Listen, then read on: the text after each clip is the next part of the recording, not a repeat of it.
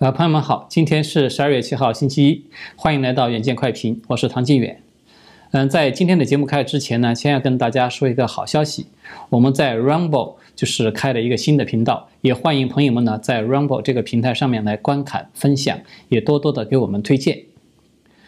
呃，随着时间啊一天天的过去呢，美国大选这一场世纪之战呢，已经是不可避免的来到了第一个非常重要的时间的关口。就是明天，明天呢就是十二月八号了。这一天呢又被称为是安全港截止日，也就是说，美国大选各州的结果呢都将在这一天来受到认证。那么与此同时呢，各州的这个重新点票也都将要落下帷幕了。那么根据美国的联邦法律呢，每个州呢它必须在此日期之前来解决有关其票数的任何的争议，并且确认最终的获胜者。如果说某个州没有能够在此之前完成这个计票，那么根据选举人团的这个制度，国会呢就可以裁决他们的选举人不会被计入到最后的计票结果之中。也就是说，如果有争议的州啊，他们在明天不能够得出正确的计票结果，那么这个州的选举人票就会被视视为无效。那么如此一来，从理论上说，如果有争议的这些州，它数量很多，作废的这些票数很多，那么就有可能会造成两个候选人都难以跨过二百七十票的终点线的这样的一个局面。呃，当然，从目前的这个情况来看呢，出现多个州的选举人票不会被这个国会接受的结果呢，这个可能性是非常小的。不过呢，川普他仍然可以在安全港之后呢，继续的去发起诉讼，因为从法律上来讲，安全港啊，它并不是呃宪法规定的，它只是联邦的一个法律。那么在宪法的这个框架之下呢，联邦法律它并不具备最高的效力，而且更何况啊，在美国的历史上是出现过这样的先例的。那个呢，是在一八七六年的美国总统选举，就是他在当年的十一月七号举行，它是历史上呢第二十三次美国总统的大选。那么这一场选举呢，它是美国历史上最具争议的总统大选之一。在当时啊，竞选双方是共和党的叫做拉瑟福德·海斯以及民主党的塞缪尔·蒂尔登，就是他们两个人来进行竞争。那么，当选举的结果出来以后呢，显示蒂尔登在普选票是胜过了海斯的。在换算为选举人票之后呢，蒂尔登他是被确认是得到了一百八十四票，而海斯呢是获得了一百六十五票。但是我们按照当时这个选举人票的总数啊，需要获得一百八十五票的选举人票，他才能够超过半数。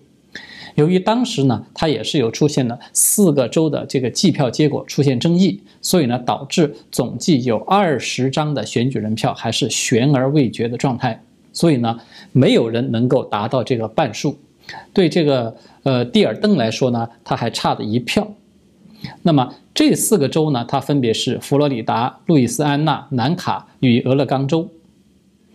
由于双方啊都宣布自己是在这四个州的获胜者。所以呢，国会呢最后就只好成立了一个十五人的选举委员会来进行裁决。那么最终呢，在选举委员会的这个投票表决之中，是以八比七，刚刚多一票的优势，把这个有争议的二十张的选举人票呢，全部都判给了海斯，从而呢，使得海斯以一百八十五比一百八十四一票之差险胜对手。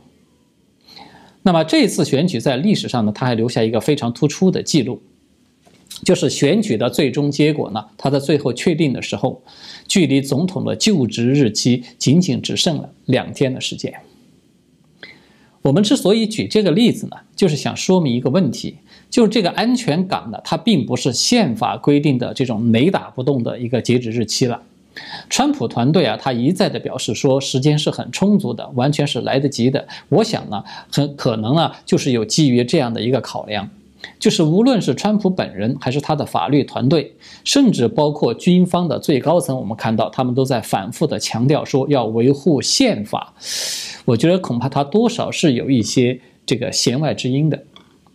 无独有偶的是呢。一个无党派的名字叫做托马斯·摩尔的这个律师协会，他们的旗下呢有一个叫做阿米斯塔德项目。就是这个项目呢，最新发布了一份白皮书，它也表达了类似的声明。就这份声明呢，他是这么说的：当大选出现公然违反州选举法，从而影响了民众投票的结果时，这个十二月八号的安全港呢，它的最后期限是并不适用的。好的，下面呢，我们就先来简要的汇总一下，就是六大争议州的一个战况，然后我们再来重点的讨论当前最受关注的乔治亚州。那么双方在这个州的争夺可以说是已经进入到白热化的状态。我们先看看宾州，宾州最新的进展呢，是最高法院的阿里土大法官呢，他将要求宾州官员必须回应众议员，就是叫做麦克凯利他的一个紧急诉讼的这个截止日期呢，从十二月九号提前到了十二月八号的上午九点钟之前。那么这个改变呢，它虽然只有一天时间，但是它是非常重要的。因为宾州啊，他们就是原定计划在今天，也就是十二月八号的下午来进行官方的正式的认证的。那么第二一个呢，是这个麦克凯利他的诉讼的内容呢，主要就是关于宾州最高法院允许计算延期三天的那个选票，它是违反了美国的宪法的。那么这一桩的诉讼案呢，它可能会涉及到数十万张选票被取消资格的问题。所以，如果川普团队在这里能够胜诉，那么他就能够颠覆宾州的选举的结果。那么，在内华达州呢，一家叫做“真实选票”的美国选民权益组织呢，向司法部又通报了该州的选举电子邮件的系统呢，与一家巴基斯坦的公司之间发生了联系，而这家公司呢，它实际上和巴基斯坦的军方和情报部门都是有关系的。那么这个就比较不寻常了，对吧？因为它意味着内华达的政府邮件系统中存在着一个非常严重的漏洞，它使得外国势力呢不仅可以进入到内华达州的系统，同时呢还可以通过内华达州的这个政府机构的电子邮件系统对任何人去进行监控的。那么在威斯康星州呢，最新的进展是该州的议会准备在十二月的十一号就这个大选违规的现象来举行一个公开的听证会。这个是我们看到一系列的听证会的其中的最新的一个了。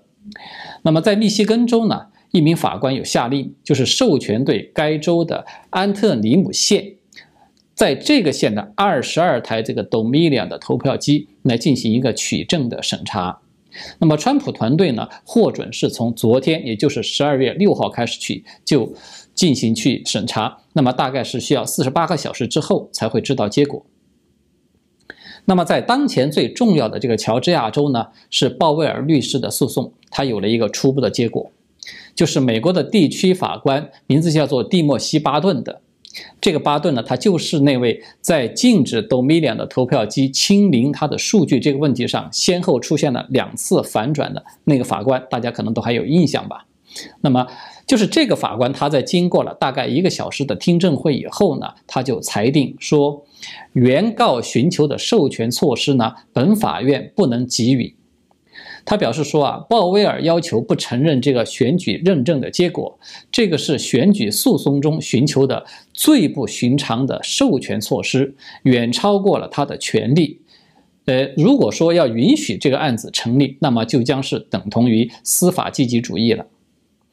这个司法积极主义呢，它又被称为是司法能动主义。这个呢，可以说是一种司法哲学吧，我们可以这么来理解它。它就是指啊，法官为了适应当下的社会趋势呢，可以不遵循旧有的成文法和判决先例，然后去进行一个判决，以免造成不良的社会后果。那么新的判决呢，我们知道它又会形成一个新的判例。那么与这个就是司法积极主义相反的呢，是叫做司法克制主义。那么我们顾名思义了，克制主义它当然就是主张说，这个法官应该严格的遵守成文法和判决先例来进行审判。所以啊，我们就看到这位巴顿法官他的意思是很清楚的，意思就是我这个庙太小，这么大的一个案子啊，而且还从来没有任何的先例啊，我是管不了的。那么与此类似的是，鲍威尔在密歇根州，他要求反转整个认证结果的这个诉讼呢，也是被奥巴马任命的一个法官叫做琳达·帕克的，他给拒绝了。那么除此之外啊，就是鲍威尔和林伍德在威斯康星州和亚利桑那州提起的另外的两宗的诉讼呢，还暂时没有裁决。那么这个结果呢，可以说是在大家的意料之中的。因为美国司法，我们都知道它是非常的重视判例，一旦有了第一个判决的反转，那么很可能就会对其他州的诉讼判决产生一种影响，它会导致一连串的翻盘，而这个呢，它可能就会引发一个巨大的社会风险。作为一个地区法官，那么很少有人是能够承担这么大的压力的，所以啊，鲍威尔的这个诉讼。他是必然要继续向上级法院去申诉的，最终他仍然可能要打到最高法院去。也就是说，乔治亚州我们看到目前它的战况是处在一种焦灼的状态。该州的州长坎普呢，他在那个体育馆的舞弊视频曝光以后呢，他就表示说，应当需要进行一个签名的审计。但是，当四名共和党的州议员联署要求举行一个特别会议的时候呢，坎普他又表示说：“我们不会予以支持。”不过呢，提出该议案的议员们呢，就表示说，召开这样一个特别会议是无需州长的同意的。那么，议员们要召开这个特别会议，它的目的是什么呢？其实他们的目的很简单，也很明确，就是希望夺回由他们来选择选举人的这个权利。因为根据宪法呀，在选举人团的制度之下，州议员是有权来决定选出选举人的方式，然后呢，由选举人将票投给某个总统的候选人的。但是呢，由于州长和州务卿他们拒绝支持这个会议，如此一来呢，就有可能会出现一个局面，就是立法机构的议员们呢，他们可以与行政机构的这个州长就是分离开来。议员们呢，他们可以将自己的这个合法选举人的投票结果呢，也递交给国会。要知道啊，这一幕啊，就曾经在刚才我们提到的1876年的大选中是上演过的。也就是说呢，国会将会收到同一个州的两种不同的选举人的投票结果，那么国会啊，他就必须要来决定了。是接受州长递交来的这个选票呢，还是接受议会所递交来的这个选票？那么无论接受哪一种，如果说是参众两院的意见是一致的，当然它就没有任何问题了，该是哪一种就是哪一种。但是如果说参众两院的意见不一致，它又会是会一个什么样的情况呢？那么我这里呢是暂时无法给大家一个圆满的答案。我估计啊，国会的议员们可能也会感到头疼的，因为现在这种状况啊是史无前例的一个情况，是从来都没有过的。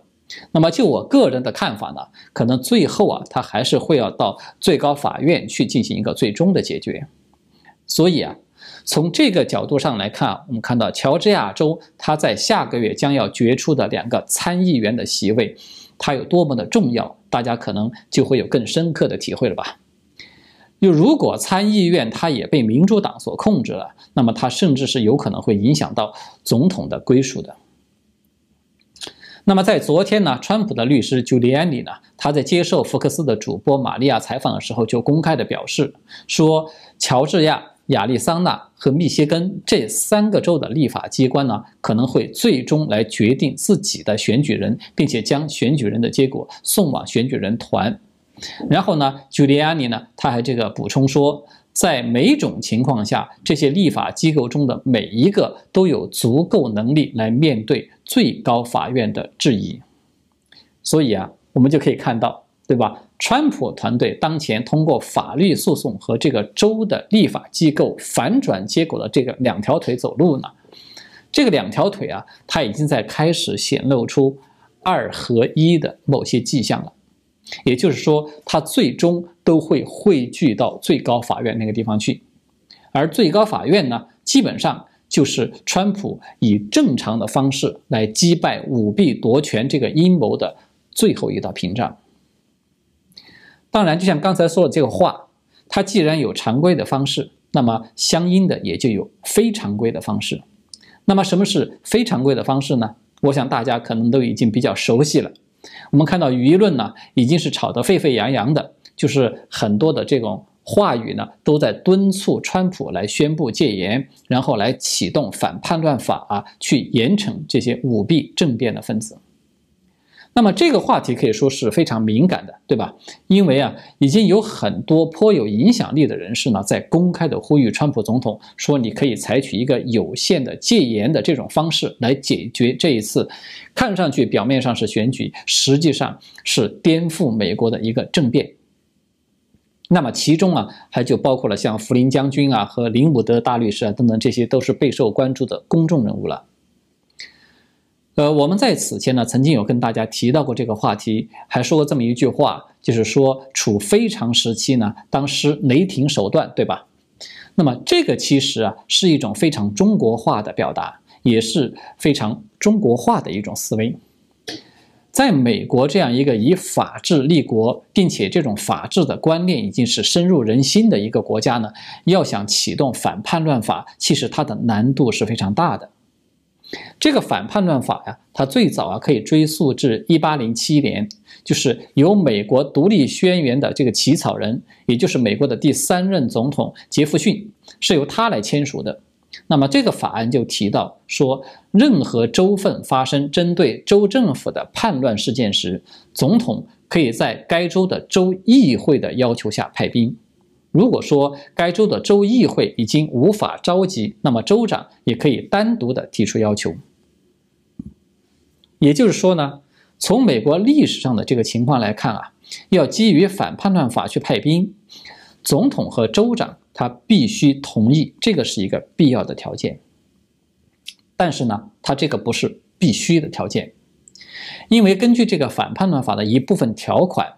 当总统认为针对美国官方的非法的阻挠、结盟、聚会或者是叛乱呢，它使得法律已经无法执行的时候，他就可以召集任何州份的民兵和使用类似的武装力量。那么，只要他认为有必要来执行法律或者是镇压叛乱，也就是说，总统在必要的时候，他可以无需征求州长和州立法机构的同意，他就是可以派兵的。那么从这个法案的条文本身来看呢，川普他是的确是拥有这样的一个权利。在上一次那个 BLM 大骚乱的时候啊，川普就曾经有想援引这个反叛乱法来制止这些骚乱的，只不过呢是受到当时任国防部长的那个 Esper 他的阻挠而没有能够得到实施。但是呢，最关键的一个问题在于什么呢？就是川普他如何能够证明现在发生了针对美国合法政府的一个颠覆叛乱的行动呢？我们都知道啊，当初的建国先贤们，这个是在几百年前了，他们是无论如何都不会想象到今天会出现网络这样的东西，他们更不会预见到说有人可以通过使用网络战和信息战的方式来颠覆美国。所以呢，川普他现在真正的难度。我觉得啊，他其实不在于他是否有权来援引这个反叛乱法，而是在于他必须给出一个令人信服的证据和答案，来证明当前的合法政府正在受到攻击和颠覆。那么在这样的一个背景之下呢，国家情报总监我们看到就是叫做拉特克里夫的，他开始出来发表讲话了。在十二月三号的时候呢，纳特克里夫啊，他在《华尔街日报》又发表了一篇评论文章，就表示说，如果可以从他这个特殊的职位向美国人民传达一件事，那么这件事就是中华人民共和国对今天的美国构成了最大的威胁，也是二战以来对全世界的民主和自由的最大威胁。那么他这篇文章的标题啊是这样写的：中国是国家安全第一威胁。它还有一个副标题，这个副标题是这么写的：“抵制北京重塑和主导世界的企图，是我们这一代人的挑战。”那么在这篇文章中呢，拉特克里夫啊，他就有详细的列举了中共在大规模的经济间谍活动，还有就是无所不用其极的对军事武力的追求。以及在实现其称霸全球的这个目标上毫无任何的道德伦理界限的这种所作所为，总之呢，就是这篇文章啊，它的中心内容就是一个，以非常详实的证据来证明中共对美国的国家安全构成了前所未有的威胁，而美国必须积极的应对这个威胁。值得注意的是呢，拉特克里夫他不仅发表文章，他随后啊还有接受了福克斯的玛利亚的专访，他就毫不隐晦地指出说。从情报界的角度，我们确实已确认外国势力干预了美国大选。他在谈到这部分的时候啊，他是使用了中共病毒大流行来作为一个举例的，就是他说啊，这个疫情不仅影响到了人们的投票对象，也影响到了民众的投票方式。很显然，他所提到这个投票方式，当然就是本次大选成为这个舞弊的一大乱源的这个邮寄选票了，对吧？当然，我们目前呢还不太清楚，就是拉特克里夫他究竟掌握了多少关于这个邮寄选票的内幕情报。但是他现在这么高调出面来，又是发文章，又是接受专访的，那么他基本上都是围绕着一个核心议题在谈的，就是中共对美国安全的威胁和干预。那么这样一来啊，就我们就很难不把他和川普在二零一八年九月发布的那个特别行政令，二者我们把它联系起来了。那么这一份行政令呢，它的全称是在外国干预美国大选时实施某些制裁的行政令，是这样的一个命令。那么。这个政令呢，它不但赋予美国总统可以在发现外国干预美国大选以后呢，宣布国家进入紧急状态，以应对这一威胁的权利呢，而且他还列出了就是对外国干预势力的惩罚的这个具体的举措。那么这份行政令啊，它还有一个非常重要的内容，就是国家情报总监呢，要在大选结束之后不迟于四十五天的时间之内。对外国政府及其代理人对美国大选的干预进行一个评估，并且呢，要出具一份报告，把这份报告提交给总统等这些内阁成员。随后呢，国家总检察长和国土安全部长呢，还要对该报告来进行一个评估，并且呢，要把这个结果呢上报给总统等人。那么，很多朋友啊，可能都已经注意到了，就是说到目前为止，拉特克里夫这个国家情报总监。他还没有发布报告，而这个发布的截止日期呢，就是在本月的中旬。所以呢，现在拉特克里夫啊，他出面来高调的指控中共的威胁，显然是带有明显的一个提前放风和铺垫的意味在里面的，对吧？我们在此前啊有谈到过，就是川普在二号发表的那个他自以为是最重要的演讲之中呢，他是没有提到任何中共干预大选这样的内容的。那么现在我们就可以看得比较清楚了，这些内容他是不方便说的，是因为这个情报总监的这份报告还没有出来，他这个总统呢不能够自己就去下一个结论。那么只有等到情报总监的这份独立结论，他的报告被公布之后，那么川普他才可以顺理成章的去激活这一份两年前的行政令，并且开始采取行动。而根据这个《华盛顿邮报》的一篇报道说，拜登的团队啊，他们一直都是被阻止与国家安全局、国防情报局和其他的情报机构来举行会议的。也就是说，拜登团队他们现在呢，只能够和中情局以及其他的这些与五角大楼国防部没有关系的机构去进行会面。那么，这个可以说就是一个微妙而重要的信息，对吧？它起码显示出来。国防部的这个情报系统，拜登的团队目前还无法染指。那么，川普的法律战呢？我们看到它仍然是在进行之中。但是呢，从整个事态的演变和走向啊，这部分在到达最高法院之前，我们可以说它已经越来越有一点点佯攻的那个意味，就是打仗的那个佯攻。而川普啊，他在几年以前所埋下的这些伏笔呢，也在开始渐渐的发挥作用了。我们看到，川普这一次在乔治亚州的这个集会上面，他接连使用了一系列的排比，呃，说我们抽干华盛顿沼泽、夺回美国命运的战斗才刚刚开始，我们不会低头，我们不会垮掉，我们不会屈服，我们不会让步，我们不会放弃。我们不会退缩，我们永远永远都不会投降。大家看到了吧？他的这个语气之强，他的信心之足，可以说是前所未有的。那么也就是说，声东而击西，这个会不会是川普的一个战略呢？我们不妨拭目以待。好的，最后呢，再次提醒一下朋友们，因为现在啊，社群媒体有诸多的限制，我们的平台呢可能会出现被限制的现象。那么，欢迎喜爱我们节目的朋友们呢，点击视频下方文字介绍中的那个链接来留下你的 email，这样的话，有任何视频更新的消息呢，我们都会在第一时间就提供给你。好的，谢谢各位，我们明天再见。